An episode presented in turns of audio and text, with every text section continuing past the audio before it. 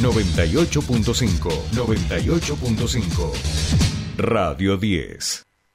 Desde las 7 y hasta las 9. Tercer puente.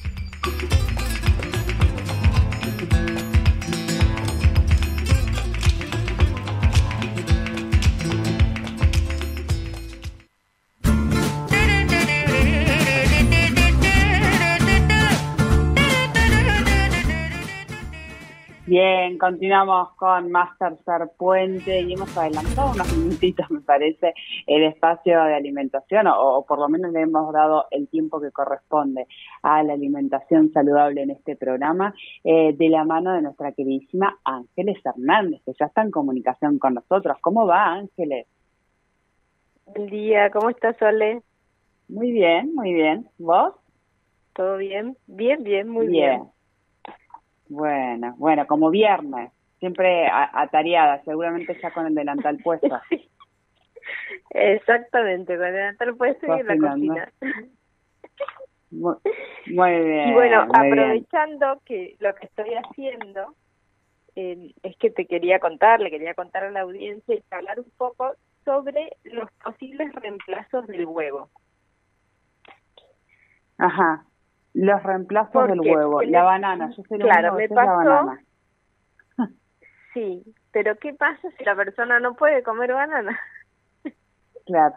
Ah, también. Me pasó esta semana que, bueno, mañana viste que doy el curso de El taller, que ahora lo vamos a nosotros a recordar en nuestras redes, al día mismo.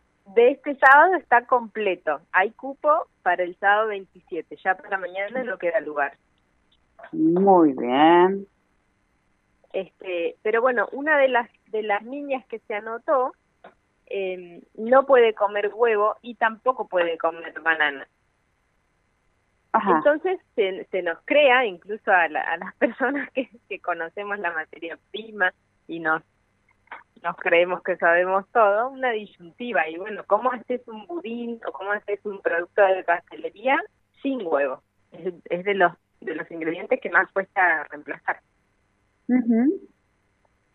Y en este caso, por ejemplo, en el caso de la, de la pastelería, uno de los mejores reemplazos es el huevo vegano o chilinaza, como lo ha bautizado una cocinera que se llama Natalia Quiaco. Ajá.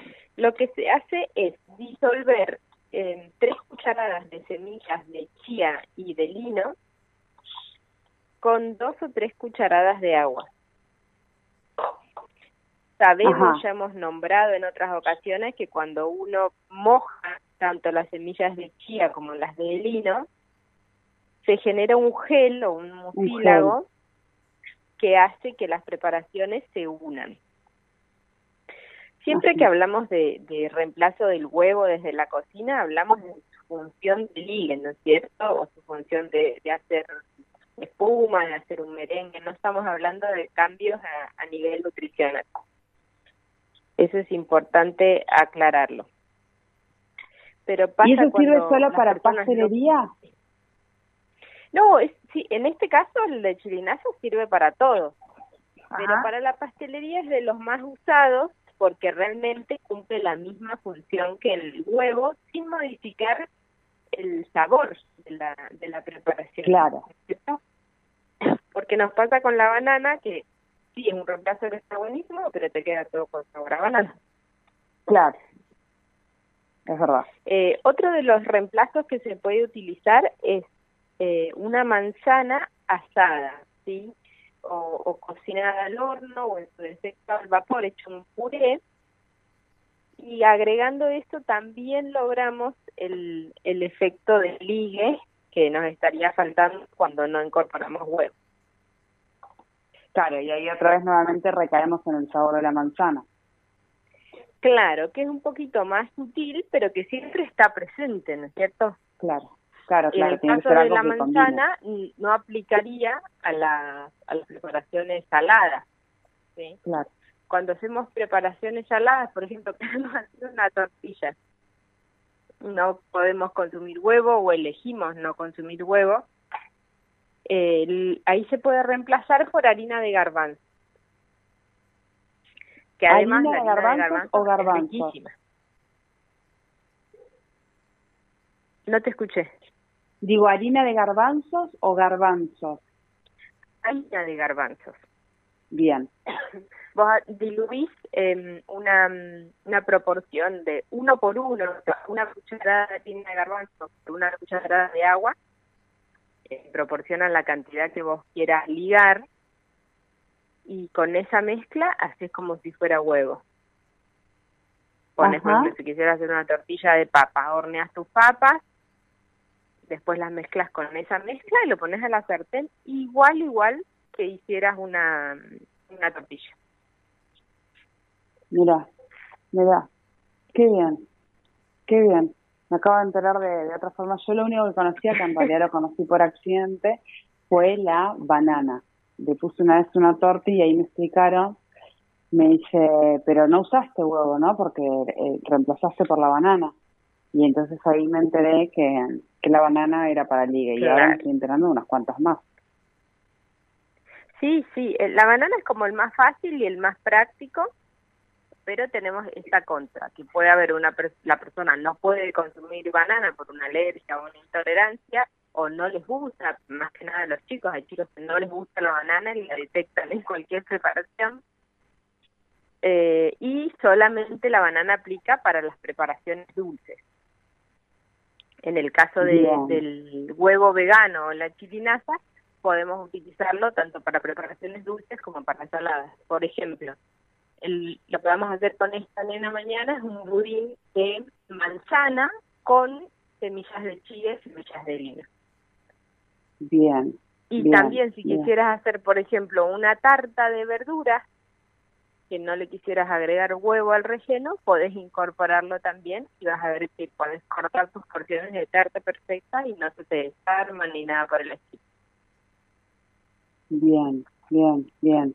Datazo nos acabas de, nos acabas de tirar, Ángeles. Eh, en, en cualquier caso, hay, hay, un tiempo, por ejemplo, las semillas, ¿qué tiempo hay que dejarlas para que realmente funcionen? De un día para el otro. No, las tenés que hidratar. No, no, no hace falta. Un ratito antes vas a ver que en cuanto entran en contacto con el agua empiezan a, a, a liberar ese mucílago y se ponen como se unen todas, ¿no? Se ponen todas firmes. Por eso se usa poquita cantidad de agua. No es lo mismo que, si uno activara las semillas el día anterior y demás que las pone con más cantidad de agua. En este caso es esa proporción, tres cucharadas de semillas por dos de agua para que realmente ligue la preparación. Si vos le pones más agua, no te va a salir. Te va a quedar una preparación muy blanda. Bien, bien. En ese caso, por ejemplo, se me acaba de ocurrir, si yo quiero hacer un omelette de verduras, espinaca, zapallo, no sé, ponerle alguna verdurita y utilizo esa semilla, ¿se puede? ¿Como libre? Se puede, sí, sí, se puede. Vos lo que tenés que hacer es esta proporción que yo digo equivale a cada huevo depende del tamaño del omelette que vos quieras hacer, es lo vas a multiplicar por esa cantidad de veces. ¿Sí? Por ejemplo, pondría, si quieres hacerlo de dos huevos, el doble de semillas, el doble de agua y las espinacas picaditas o, bueno, la, la vegetal que vos quisieras utilizar. Bien, bien. Bueno, acabamos de, de enterarnos de, de algo, yo me quedé como, como en silencio porque, bueno, para mí es un datazo, para mí es un datazo, está buenísimo. Salen esos eh, veganos. A, mí yo, por ejemplo, yo no soy intolerante, pero el, el huevo, la verdad que me cae un poco pesado, la proteína del huevo sobre todo, eh, es algo que me, que me, cae pesado, entonces a veces la evito y a veces en, en lugar de tanto huevo podría reemplazarla por ahí por por otras por otras cosas así que para mí es un super es que le pasa a un montón de gente y que no los termina o sea termina eliminando las preparaciones que llevan huevo. O sea deja de comer tortillas deja de comer omelette pero en realidad se pueden hacer de otra manera. Ajá bien bien bien bien. Me encanta me encanta me encanta siempre los datos que nos que nos da Ángeles cómo es la convocatoria para el sábado que viene este taller para las infancias en el mes de las infancias El, tenemos, es como les comentaba al principio, mañana, pero que ya está completo, vamos a hacer este sábado y el sábado 27, por el mes de las infancias, talleres de cocina saludable para niños. Cocinan todo ellos. Yo no cocino nada. Solamente los acompaño, los guío, les, voy les voy acompañando en todo el procedimiento de la receta este, pero me parece que está buenísimo que puedan ellos meter mano en la cocina. Eh, y bueno, la respuesta fue inmediata, se llenó bastante rápido el taller, así que ya abrimos la convocatoria para el 27. Muy bien, convocatoria hecha para el día 27, porque además esto que hablábamos la vez pasada, es la importancia de que desde, chicos empiecen a tomar dimensión de esto de comer saludable, ¿no? O sea, eh, eh, yo creo que, y creo que la mejor educación en casa está a partir de, los más pequeños. Es re importante que aprendan a cocinar, es una herramienta que les va a servir para toda la vida realmente. Así que yo contentísima de poder brindar estos espacios. Bien, bien. Bueno, Ángeles, eh, que termines bien este día viernes, buen fin de semana, excelente taller.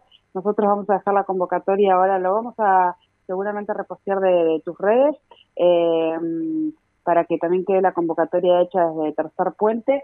Y bueno, buen fin de semana. Bueno, muchas gracias, Sole. Buen fin de semana para ustedes también. Igualmente. Ángeles Hernández con la alimentación saludable aquí